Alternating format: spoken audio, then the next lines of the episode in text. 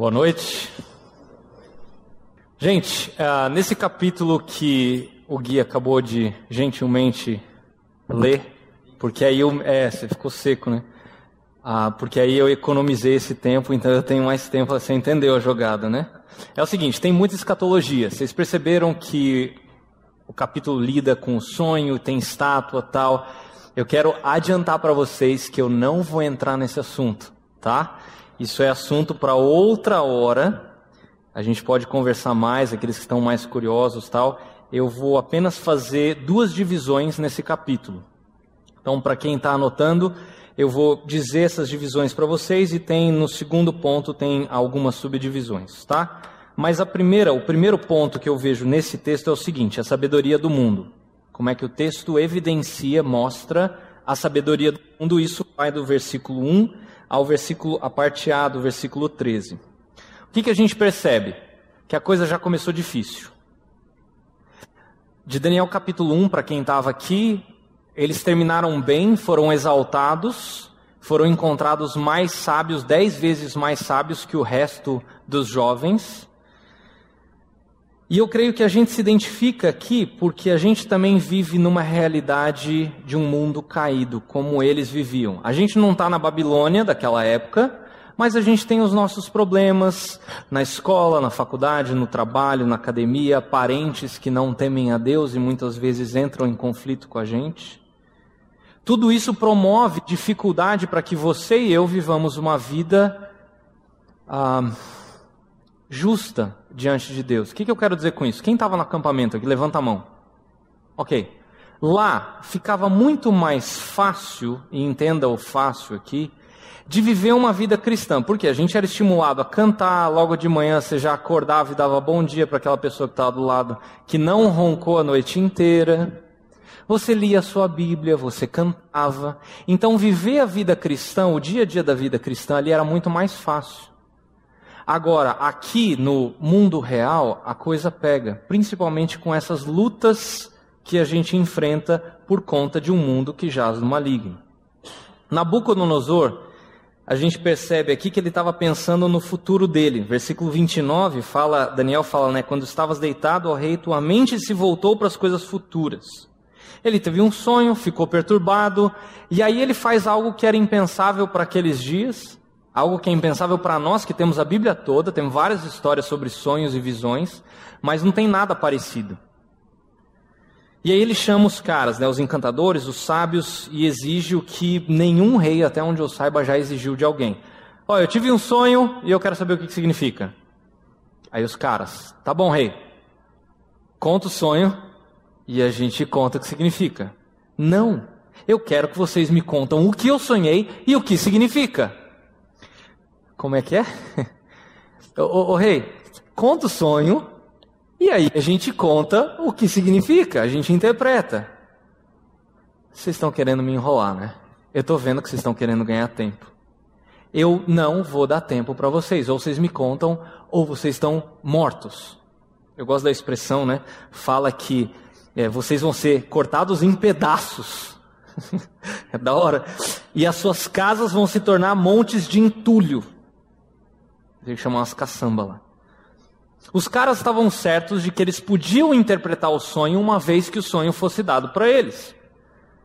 Mas adivinhar o sonho era impossível. Inclusive, eles falam da limitação da ciência do homem. É interessante como é que incrédulo muitas vezes fala verdades bíblicas. Já reparou isso? Olha o versículo 10 e o versículo 11. Os astrólogos responderam ao rei: Não há homem na terra que possa fazer o que o rei está pedindo. Nenhum rei, por maior e mais poderoso que tenha sido, chegou a pedir uma coisa dessas a nenhum mago, encantador ou astrólogo. O que o rei está pedindo é difícil demais. Ninguém pode revelar isso ao rei senão os deuses, ou seja, aqueles que não habitam entre nós. Essa é a expressão hebraica aqui. Eles não vivem entre os mortais. O rei fica irado, e aí começa a nossa história. Tem uma boa trama, uma situação complicada, o rei ordena que os sábios sejam executados, isso inclui Daniel e os três amigos dele. Você já reparou como às vezes a gente chega em casa frustrado? Você fala: Meu, cara, aquele professor é, é louco. É muita coisa para estudar para a prova de amanhã. E ele ainda deu mais matéria hoje. Em vez de revisar, ele colocou matéria em cima disso. E o pior, você estuda, consegue ir bem na prova, você não tira 10, mas você consegue ir bem. Aí chega o professor na hora de entregar a prova para você, ó, oh, você foi bem, mas pode ser melhor, hein? Como assim? Ou você que trabalha com meta, né? Você fala, cara, é impossível bater a meta esse mês. Aí alguma coisa acontece, você consegue bater a meta e o seu chefe chega lá, foi bom, mas você pode melhorar. Cara, que mundo é esse? É um mundo que só está preocupado com que nós produzamos cada vez mais. Faz a gente se sentir uma máquina. Só que deixa eu dizer uma coisa: até a máquina quebra. A máquina tem um limite. Só que o mundo não está nem aí para isso. Ele, o mundo nem faz manutenção em máquina. Ele quer simplesmente que a máquina produza, produza, produza, produza, produza. Como que isso pode ser consertado? Com uma visão de mundo à luz da palavra de Deus. O que eu quero enfatizar aqui, que eu vejo nesse texto, é que a palavra de Deus ela pode transformar a nossa visão de mundo e isso pode transformar as nossas situações ao nosso redor. Mas é só a palavra de Deus que tem esse poder. Mais nada. Ou eu vou usar a expressão cosmovisão, né? Visão, a, a ideia que você tem de cosmos, cosmos mundo, então cosmovisão, tá? Essa é a primeira parte do texto. A segunda parte do texto é a parte maior, que fala do caráter cristão. Primeiro a gente viu o caráter do mundo, agora a gente vai ver o caráter cristão, isso vai dos versículos 13, parte B do versículo 13 até o 30. A gente tem que lembrar que Daniel e os amigos dele eram jovens. Lembra que a gente viu no capítulo 1? Eles chegaram lá na, na Babilônia por volta dos seus 13, 14 anos. Passaram três anos na Federal da Babilônia, estudando aquele monte de lixo terminaram o curso deles, se formaram na federal e por volta dos seus 17, 18 anos, eles se formam, são encontrados mais sábios que os outros ah, da Babilônia ali. Eles são jovens, e o que me chama a atenção é que eles são jovens espirituais. Eles têm um caráter cristão. E o que eu quero dizer é o seguinte: para você ser um cristão que demonstra Cristo, você não precisa ter cabelos brancos e 30 anos de caminhada com Jesus. Espiritualidade cristã não depende de quantos anos com Cristo você tem. Depende do quanto de devoção você tem ao Senhor. Pô, mas eu fui salvo, né? Eu, me, eu fui rendido ao Senhor lá no acampamento. Não tem problema. Se você for um jovem que é devoto ao Senhor, diariamente, procura conhecer a Deus na Sua palavra, você pode ser um jovem espiritual como eles eram. Isso não precisa, você não precisa ter anos de caminhada com Deus. Isso vai ficar claro no texto por três subpontos que eu vou usar aí. Eu vou repetir eles, mas eu quero falar para vocês caso você esteja anotando. Primeiro, você percebe o quê? Que eles têm uma ousadia que é reverente. E é isso mesmo que eu estou usando. Ousadia reverente. Isso vai dos versículos 16 ao 18. Segunda coisa que a gente percebe neles é que eles têm uma oração que é constante. Os versículos 17 e 18. Oração constante. E a terceira coisa é uma gratidão que é evidente, dos versículos 19 ao 23. Então vamos começar pela ousadia reverente. O que, que eu quis dizer com isso? Olha só os versículos 16 a 18. Diante disso, né, diante de tudo que estava acontecendo, Daniel foi pedir ao rei que lhe desse um prazo e ele lhe daria a interpretação. Daniel voltou para casa, contou o problema aos seus amigos Ananias, Misael e Azarias, e ele lhe pediu que rogassem ao Deus dos céus que tivesse misericórdia acerca desse mistério, para que ele e seus amigos não fossem executados com os outros sábios da Babilônia. Parece até estranho falar em ousadia reverente, mas é de propósito. Porque nós devemos ser assim na escola, no trabalho, na faculdade, diante do nosso chefe, diante das nossas metas, das contas que a gente tem para pagar. Diante de tudo isso, nós devemos ser ousadamente reverentes a Deus. Não dá para ficar só na ousadia. De ousadia o mundo está cheio. A gente tem que ser reverente a Deus como Daniel, que crê num Deus que diz o seguinte: Felizes os que choram pelo seu pecado. Não é estranho isso? Já parou para pensar nessa frase de Jesus? Felizes os que passam fome e sede por causa da minha justiça. O que é loucura para o mundo, ou seja, alguém feliz que está chorando, alguém que está angustiado, mas não desesperado, como Paulo fala. O que é loucura para o mundo é verdade para um cristão. Daniel, ele não tem uma ousadia em cima do potencial dele. Ele tem ousadia porque ele sabe o Deus a quem ele serve e ele tem um temor a esse Deus.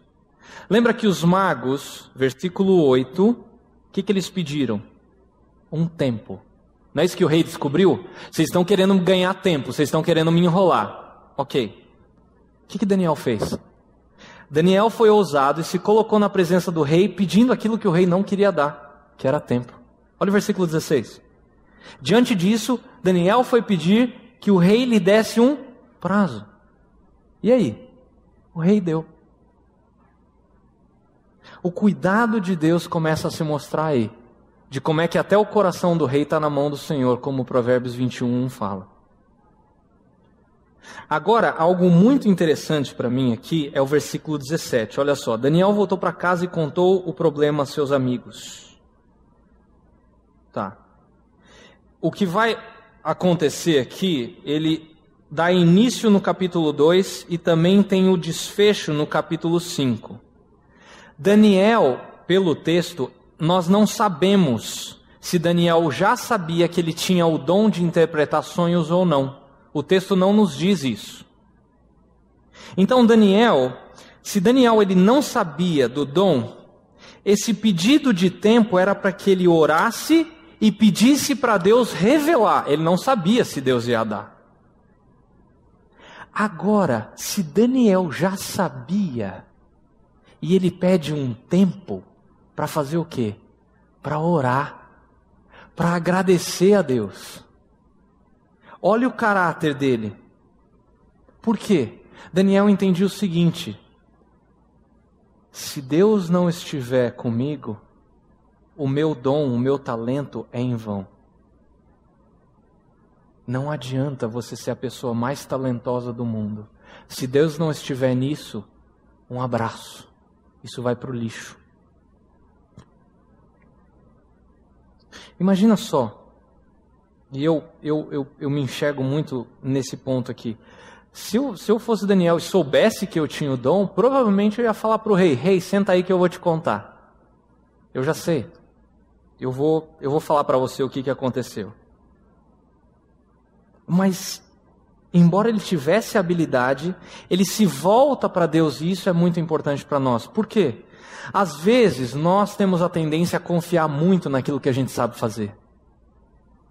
Como, como, como seria bom se nós, enquanto cristãos, quando a gente está diante de alguma coisa que a gente está careca de saber, né, é, é, é fácil para mim executar tal tarefa, e nós falássemos assim: Senhor, me usa de novo.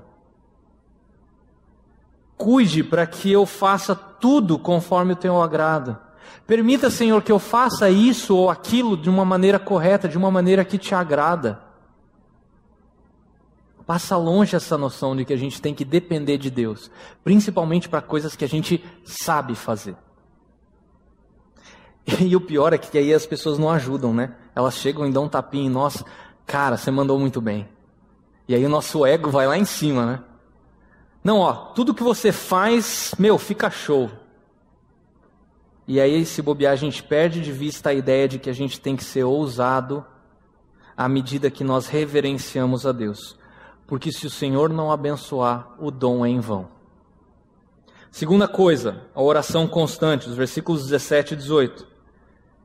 Daniel voltou para casa, contou os problemas aos seus amigos e pediu que lhes rogassem ao Deus do céu que tivesse misericórdia. Depois de pedir misericórdia para os homens, ele pediu, para o rei, ó, me dá um tempinho. ele vai e pede misericórdia para Deus. Aqui é a primeira evidência que a gente tem no livro de Daniel que Daniel era um homem de oração. Ah, vai aparecer também no capítulo 6, Cova dos Leões, que a gente vê Daniel orando. E também, para mim, uma das orações mais bonitas da Bíblia, que está lá no, no capítulo 9, dos versículos 1 a 19. É fantástico. De ver que ele era alguém que orava constantemente. E o mais interessante é que ele influencia os amigos a fazerem o mesmo. Ele não fica só na oração individual. Ele faz isso ser contagiante para quem está perto dele. Até essa prática. Por que, que eu estou falando isso? Se você já nasceu de novo, você entende que a cruz nivelou todo mundo no mesmo patamar. Todo mundo é pecador, como Romanos fala, e todos carecem da glória de Deus. Sem Cristo morrendo na cruz e ressuscitando, não existe salvação para ninguém, porque todos pecaram. Todos estão aquém do padrão de Deus.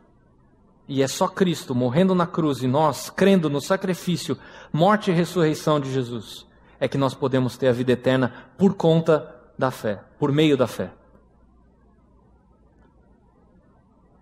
E aí, quando o cristão ele nasce de novo, a ordem que nós temos no Novo Testamento, principalmente, é que nós tenhamos comunhão uns com os outros. Só que comunhão é um termo muito mal compreendido, já reparou isso? A gente geralmente pensa que comunhão é comer pizza, é uma programação da igreja, é ver um filme, é estudar a Bíblia junto, porque afinal a gente é crente, né? Será que comunhão é isso? Ou é só isso? Comunhão, à luz do Novo Testamento, significa a gente fazer parte da mesma vida. Você não está num corpo diferente, você está no mesmo corpo. Quem nasceu de novo e faz parte, por exemplo, dessa igreja local, faz parte de um mesmo corpo. Você não vive separado.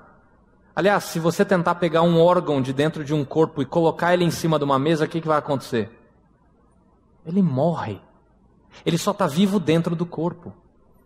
Então, esse negócio de falar assim: ah, eu sou igreja, mas eu não preciso ir lá na. Eu não preciso congregar, eu sozinho sou igreja. Cara, desculpa, mas você está lendo uma Bíblia que eu desconheço, eu nunca li isso.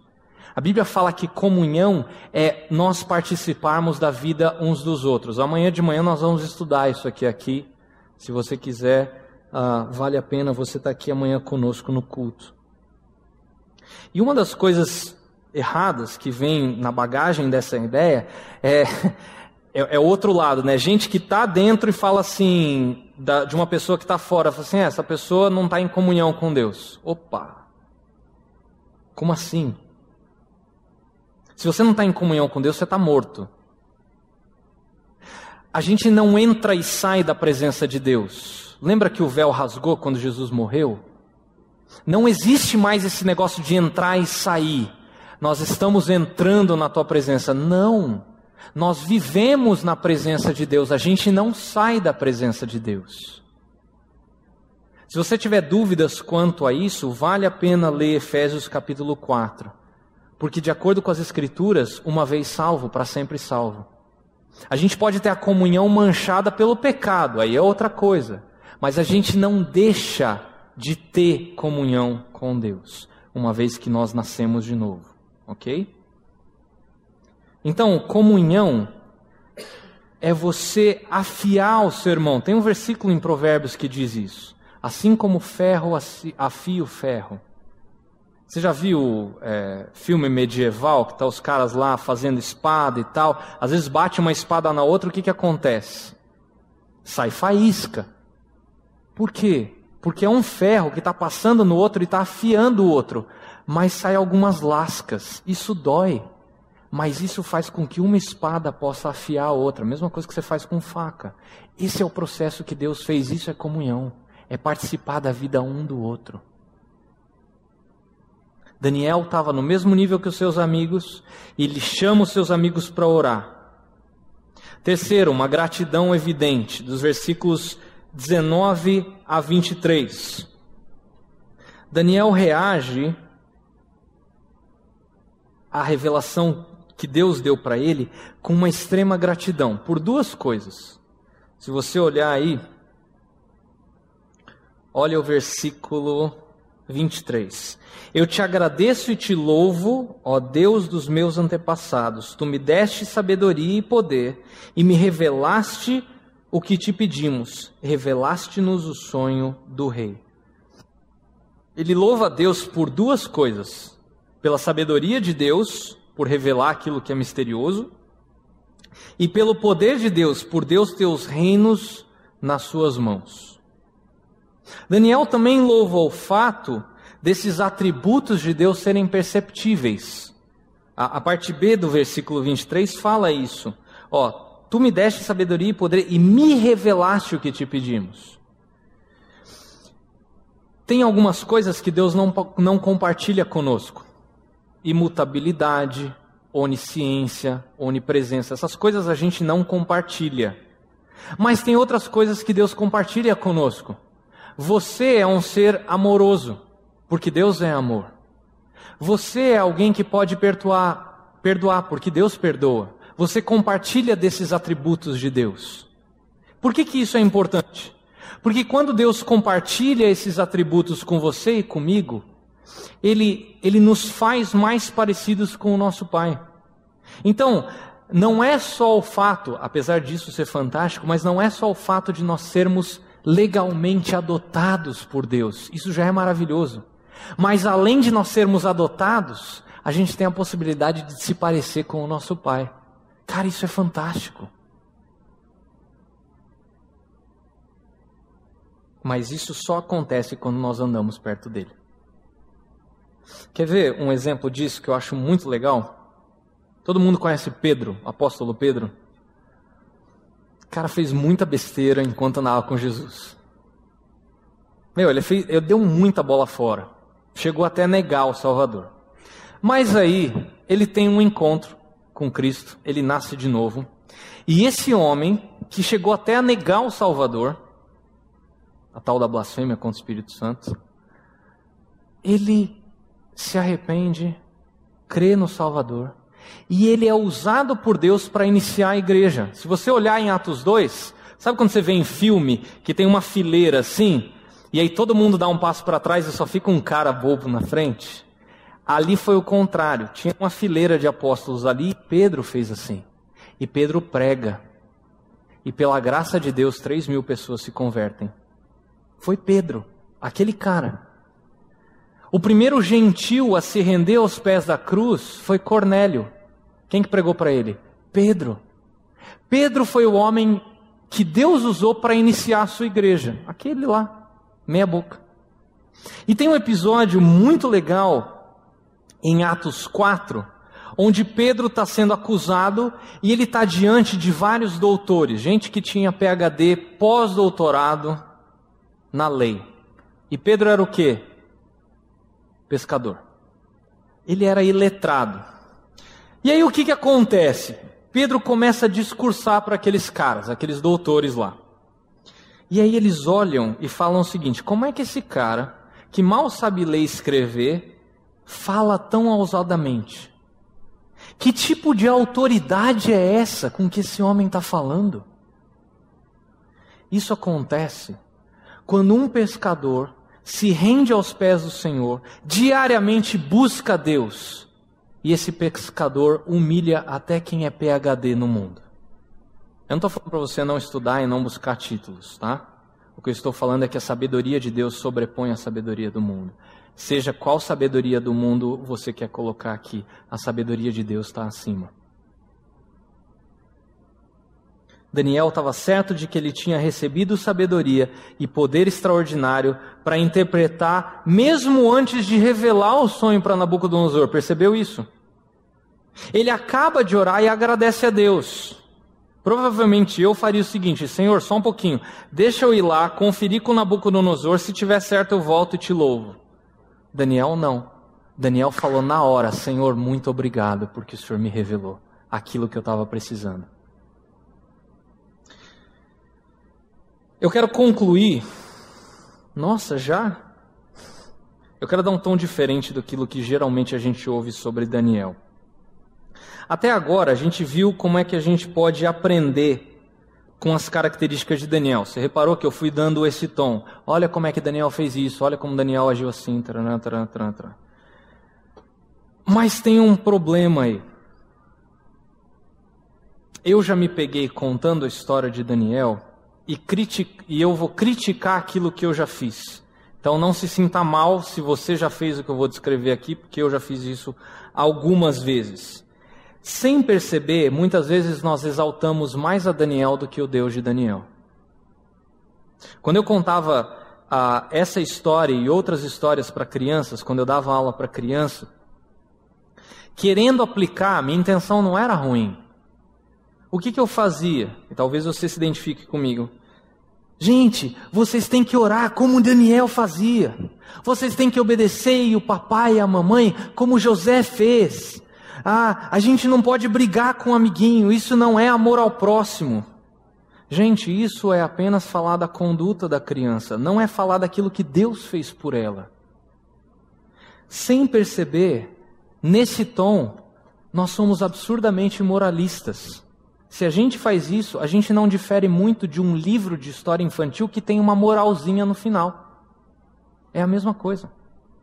Eu já vi pregações que falam que nós temos que ser como Daniel. Eu já vi um cara que falou que a gente tem que ser corajoso como Daniel lá na fornalha. Eu falei, peraí, Daniel nem está na fornalha, cara. Você tem que ser como Davi, que em nome do Senhor destrói o gigante. Está errado. A figura de Davi ali não é a nossa figura. Sabe qual que é a nossa figura? A do povo que estava acuado. Quem que vence por nós? Jesus. Davi está prefigurando Jesus que mata o gigante. É ele que vence, a glória é dele, não nossa. É o nosso Salvador que vence os gigantes por nós, e é ele que tem que ganhar toda a glória. O capítulo 2 aqui não é sobre Daniel, e sim sobre o rei, com R maiúsculo, de Daniel. Ele usa a boca de Daniel para falar da sua majestade. A gente vê isso nos versículos 27 a 29, olha só. Nenhum sábio, encantador, mago ou adivinho é capaz de revelar ao rei o mistério sobre o qual ele perguntou. Mas existe um Deus, Deus de letra maiúscula aí, ó, nos céus, que revela os mistérios. É importante notar que Daniel não se destaca, ele não se promove. Olha o versículo 30. Quanto a mim, esse mistério não me foi revelado porque eu tenho mais sabedoria do que os outros homens, mas para que tu, ó rei, saibas a interpretação e entendas o que se passou na tua mente. Olha a postura de Daniel, que legal. Nós, às vezes, nos confundimos na hora de falar do Evangelho. E, e entenda, eu estou querendo ser bem amoroso aqui, porque todos esses erros que eu estou levantando, eu já cometi. Mas eu já ouvi assim: eu gostaria que você entendesse como é que Deus pode se encaixar na sua história? Está errado.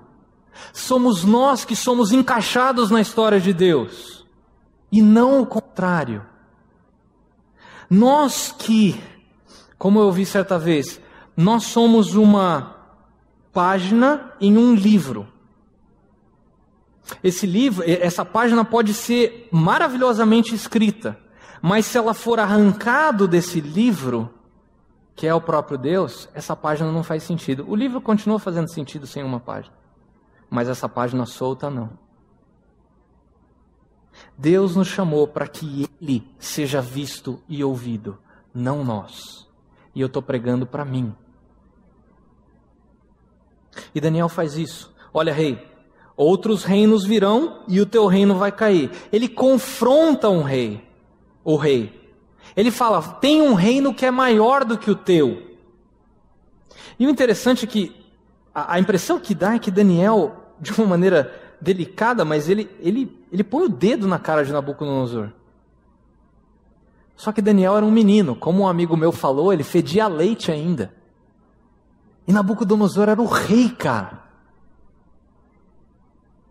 Daniel era um pivete mas porque ele é ousado e confiante em Deus ao mesmo tempo. E ele confronta o rei com a sabedoria do Senhor. Como que Daniel fez isso? E aqui eu quero abrir um grande parênteses, eu acho que a gente tem tempo para isso. Sim.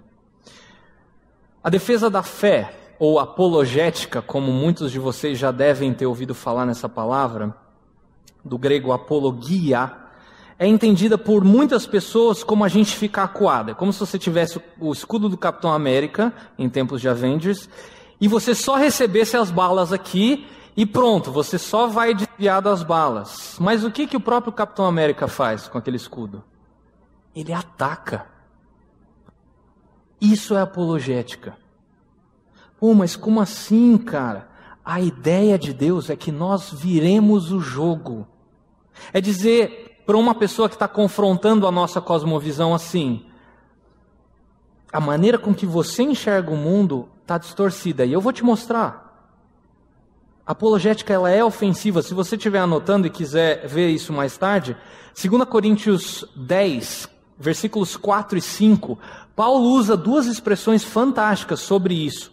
Ele fala: ah, nós temos que destruir fortalezas e anular sofismas. Sofismas é a sabedoria do mundo.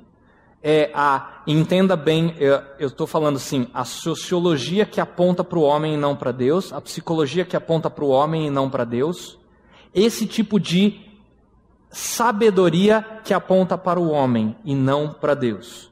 E Paulo está falando que nós temos que, com a sabedoria divina, destruir esse tipo de coisa. Gente, isso não é uma linguagem suave. A gente não tem que confrontar em amor. A linguagem de Paulo aqui é uma linguagem bélica, é de batalha. Verbos que apontam para a guerra.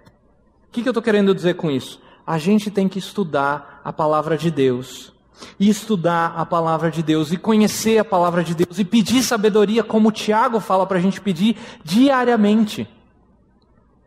Provérbios tem 31 capítulos. Você já parou para pensar que você pode, uh, um mês sim, um mês não, ler Provérbios um capítulo por dia? E aí, quando acabar o ano, você vai ler Provérbios seis vezes.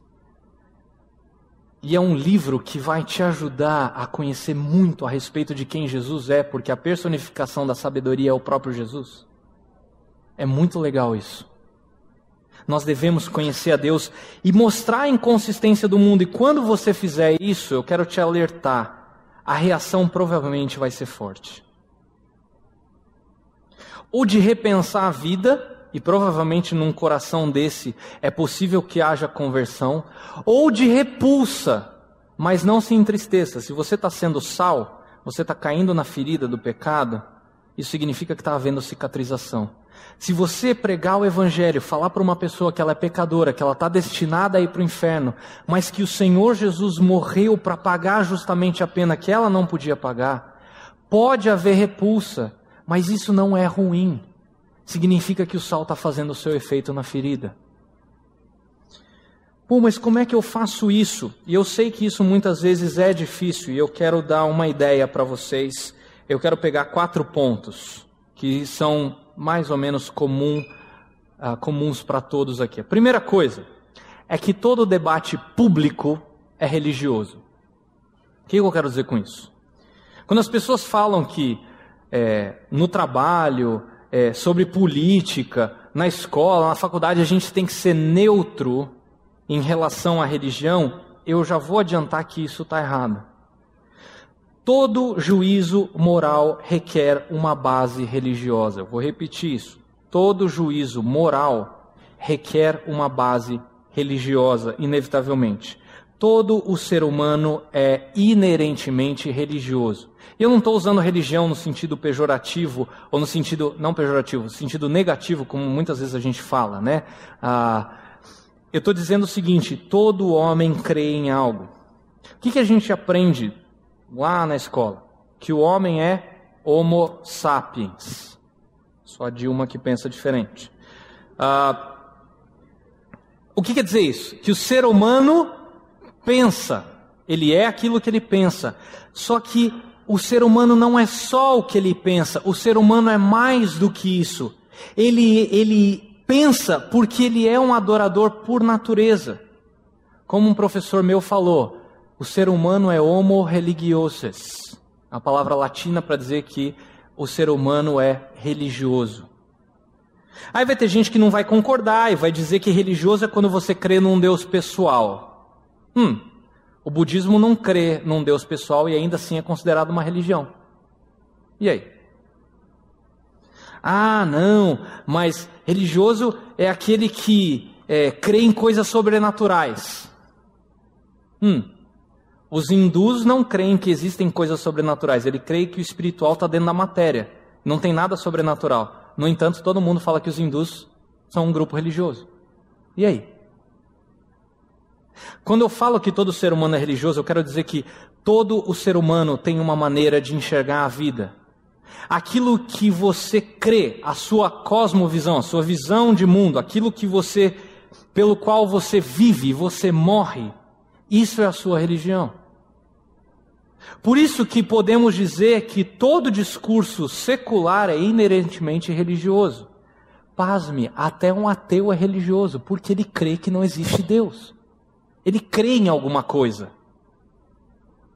Aliás, já parou para pensar que o ateu precisa de Deus para ser ateu? Interessante isso, né? A gente precisa falar sobre essas coisas.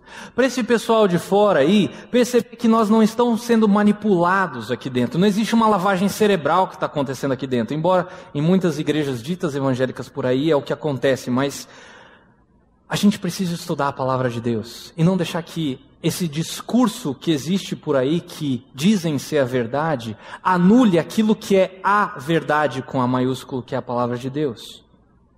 Segundo, esse, essa ideia de que o, o relativismo ele não é um absoluto, isso também está errado.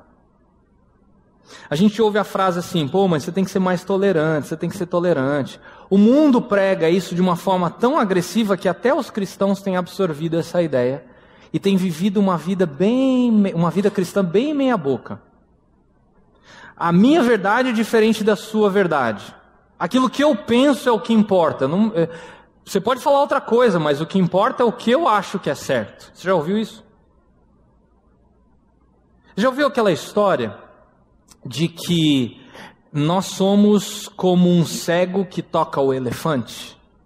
Algumas pessoas pensam que é uma árvore, que é um tronco de uma árvore. Por quê? Porque abraçaram a perna do elefante. Tem outras pessoas que pensam que aquilo ali é um muro, porque eles estão apalpando a, a, o tronco do elefante. Tem outras pessoas que pensam que é uma grande cobra, porque eles estão pegando na, na tromba do elefante. Então cada um tem a sua verdade, é isso que o mundo prega. Essa ilustração ela é comum, principalmente na área de filosofia mundana, ok? Humanista. Só que essa ilustração está furada, sabe por quê? Para você saber que você tocou numa parte do elefante, alguém precisa estar tá vendo todo. Alguém precisa dizer que existe um elefante. Como é que você sabe que isso é uma parte do elefante e não o todo? Mas é a maneira do mundo dizer: fica com a sua verdade que eu fico com a minha. Não, a verdade está por trás e tem alguém que enxerga o todo. E esse, e, esse, e esse que enxerga o todo não é você e não sou eu, é o próprio Criador. Outra, o naturalismo ele não sustenta a dignidade humana. O que, que eu quero dizer com isso? Existem pessoas que argumentam que nós viemos do nada e acreditam que depois que essa vida acaba, nós voltamos a ser nada. Olha o que, que essa pessoa está dizendo. A gente veio do nada, e quando acabar essa vida aqui, a gente volta a ser nada. Ok. Porque se o ser humano, por que, que eu estou dizendo isso? Se o ser humano ele tem alguma dignidade ou direitos humanos, como é dito por aí, né? Ah, como é que alguém que nasce do nada e vai para o nada, em vida, deixa de ser nada? Opa, tem alguma coisa errada aí. Se ele veio do nada e vai para o nada, por que, que em vida ele se torna alguma coisa? Dignidade não se desenvolve, dignidade é impressa. Por exemplo, pensa numa criança, eu tenho uma filha, é fácil para eu imaginar isso. Quando ela nasceu, Raquel e eu nós cuidamos dela porque nós entendemos que ela era digna de ser cuidada, mas ela não fez nada para a gente tratá-la com carinho, ela simplesmente apareceu. Por quê? Porque foi Deus que imprimiu essa dignidade nela. Quando fez ela a imagem do Criador, conforme a semelhança do Criador, é aí que está o valor humano. Direitos humanos acontece porque nós fomos feitos à imagem do Criador. Deus imprimiu essa dignidade no ser humano. Então, isso faz, a partir da minha cosmovisão, com que eu trate outro ser humano com dignidade, porque eu entendo que ele, por mais que seja um ladrão, ele é a imagem conforme a semelhança de Deus. Mesmo que o pecado tenha deturpado isso, ele ainda assim é uma criatura que foi criada à imagem de Deus. E isso tem que mudar a nossa cosmovisão. Outra coisa, última, que muitas vezes é um, uma grande discussão aí, né? Que é o problema do bem. Para muitos cristãos, as pessoas ficam acuadas na hora de responder isso. Porque vem um incrédulo e fala assim: como é que você crê num Deus que é onipotente, é bondoso, diz que é amor, mas existe tanto sofrimento no mundo? Alguém já foi questionado assim? Levanta a mão, só para eu ter uma ideia. A maioria. Como é que você responde? Quando a gente pergunta isso, essa pessoa tem um problema maior para responder que você. Essas pessoas acham que o nosso Deus, sendo bondoso, ele podia evitar todas as tragédias do mundo, e ele não faz isso, é porque ele é mau e injusto. Agora, mal e injusto da perspectiva de quem? Quem definiu que Deus é mau e quem definiu que Deus é justo? Qual é o padrão de justiça e moralidade que essa pessoa está usando?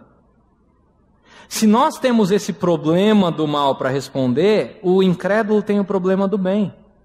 Ele não sabe explicar por que, que uma coisa é certa ou errada, justa ou injusta. Da onde que veio isso? Porque eles não têm um padrão moral.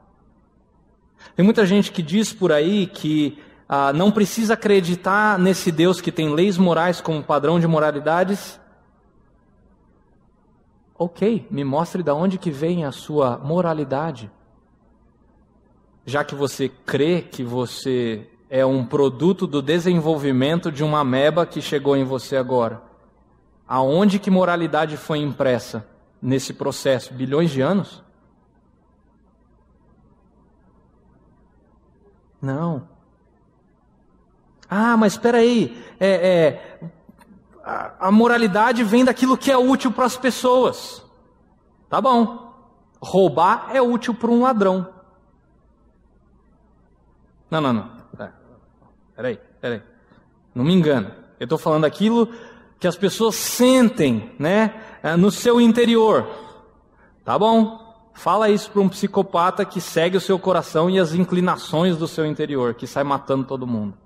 Não, não, não é disso que eu estou falando. Eu estou falando daquilo que é o melhor para a maioria. Tá bom, você acabou de criar aí o preconceito contra as minorias.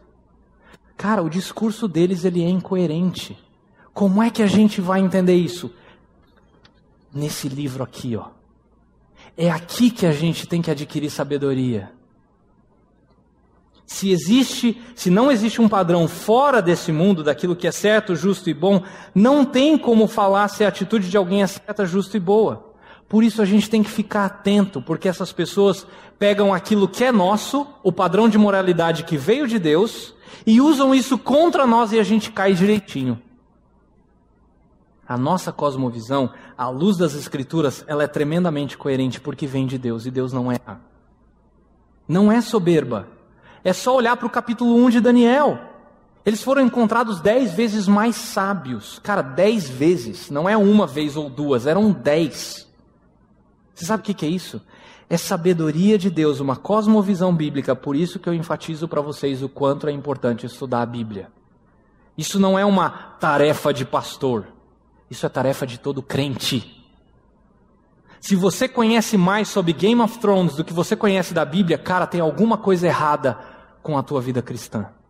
Se você conhece mais sobre Vingadores do que da palavra de Deus, tem alguma. E repense a sua salvação. Eu vou até mais longe. porque é fácil a gente gastar tempo com outras coisas. O nosso papel aqui nesse mundo é testemunhar. Daniel fala que outros reinos vão vir e que esses reinos também vão cair. Isso vai do versículo 31 ao 35, mas tem um reino maior que não vai cair, que é o reino do próprio Deus. A estátua, ela representa a inimizade, a inimizade dos homens para com a pedra ali que é Deus, que vai destruir todos os reinos. A gente tem que testemunhar. Mas qual que vai ser a reação do incrédulo quando eu testemunhar? Quando eu partir para a apologética ofensiva, né? Dificilmente eles vão enxergar Deus em nós. No sentido de se submeter a Deus. Olha os versículos, e eu quero encerrar aqui, 46 a 48. Então o rei Nabucodonosor caiu prostrado diante de Daniel prestou-lhe honra e ordenou que lhe fosse apresentada uma oferta de cereal e incenso. O rei disse a Daniel: Não há dúvida de que o seu Deus é o Deus dos deuses, o Senhor dos reis, e aquele que revela os mistérios, pois você conseguiu revelar esse mistério. Hum. Quando a gente geralmente conversa com essas pessoas, elas olham para nós em vez de olhar para Deus. Isso mostra que não houve conversão. Mas a gente às vezes tem uma tentação de olhar, né? A gente olha para o versículo 46, ignora o versículo 46 e olha para o 47 só e fala: Caraca, Nabucodonosor se converteu ou foi convertido. Vamos batizar ele, ele é crente agora. Olha para o capítulo 3, como é que começa o capítulo 3. O rei Nabucodonosor fez uma imagem de ouro de 27 metros de altura e 2 metros e 70 centímetros de largura dele mesmo. Você acha que ele foi salvo? Ele não se curva para Deus, ele se curva para Daniel. Ele dá presentes para Daniel. Fala de Deus sim, mas o foco não é Deus. Para Nabucodonosor, Daniel é o herói da história. Você já ouviu isso? Nossa, você é uma pessoa iluminada. Já viu quando você prega o evangelho para alguém? Ah, eu percebo que tem uma energia positiva. Essa é a pior de ouvir. Em você. Ou você é uma pessoa de bem. Quase nunca o foco é Deus. O mundo foca em nós, ele não vai focar em Deus, porque para isso acontecer, essa pessoa tem que ter os seus olhos espirituais abertos, e quem decide isso é o Espírito Santo, não você e eu. Ainda assim, o mais importante aqui aconteceu. Daniel testemunhou de quem é Deus e da salvação. Não é vão, porque ele testificou da glória de Deus. Mesmo que não tenha resultado em conversão aqui. Deus nos chamou para testemunhar, não para converter ninguém. Ah, Leandro, mas você estudou teologia, você tem preparo, taraná, taraná, taraná. Eu quero fechar com algumas palavras de Jesus, eu quero que você ouça, eu não quero que você abra lá. Eu quero que você ouça aquilo que Jesus falou para os seus discípulos em Lucas 21. Olha só. Mas antes de tudo isso, prenderão e perseguirão vocês. Então os entregarão às sinagogas e prisões, e vocês serão levados à presença de reis e governadores, tudo por causa do meu nome. Será para vocês uma oportunidade de dar testemunho. Foi o que Daniel fez. Mas convençam-se de uma vez de que não devem preocupar-se com o que dirão para se defender. Pois eu lhes darei palavras e sabedoria a que nenhum dos seus adversários será capaz de resistir ou contradizer. Quando você acha que vai ser difícil na sua escola, no seu trabalho, na faculdade, na empresa, com uma família que é difícil, tenha a ousadia de falar de Deus e saiba que Ele vai estar com você, te dando palavras de sabedoria. Ainda que ninguém seja convertido pelo Senhor, testemunhe e você vai ser uma bela página dentro do livro de Deus. Vamos orar? Senhor Deus, eu sei que nós temos um desafio gigante pela frente. Tem pessoas aqui que lutam com chefes que são difíceis, com professores que ou com um sistema de vestibular que exige absurdos hoje, com familiares que nos oprimem por não ter mesmo, mesmo Deus que nós. Mas o Senhor nos chamou para virar a mesa em Teu nome. E eu peço, Deus, aqui, sinceramente, para que aqueles que estão dispostos a andar mais perto contigo, que o Senhor os encha de sabedoria.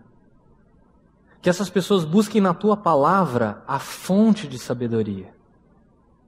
Que nós estudemos sim, que nós façamos a nossa parte com aquilo que nós temos que, com os cursos que nós temos que fazer, com as metas que nós temos que alcançar, mas que a nossa dependência final por sabedoria não venha de livros escrito, escritos por seres humanos que olham apenas para o ser humano, mas que nós olhemos para aquele com A maiúsculo que sustenta o universo sem fazer força. Nós te agradecemos, Deus, porque nós podemos ter um relacionamento pessoal com esse Deus. E nós te pedimos por aqueles aqui que talvez ainda não tenham tido um encontro real contigo que o teu espírito possa incomodar tal pessoa ou tais pessoas, para que haja salvação. Muito obrigado, Deus, porque o Senhor é um Deus de sabedoria e de poder, e isso, esse tipo de coisa o Senhor compartilha conosco. Nós te agradecemos, em nome de Jesus. Amém. A Livraria PIB Londrina procura selecionar cuidadosamente seus títulos e autores a fim de oferecer um conteúdo alinhado com o Evangelho de Jesus Cristo. Bíblias, livros de teologia, devocionais, literatura infantil, biografias, comentários bíblicos e muito mais. Dispomos também de um acervo de CDs e DVDs das mais de 5 mil mensagens ministradas na primeira Igreja Batista em Londrina. Visite a Livraria PIB Londrina e conheça ainda mais. Livraria PIB Londrina, de segunda a sexta, das 13h30 às 18 horas. Endereço na Avenida Paraná, 76A, próximo ao Calçadão, bem no centro de Londrina.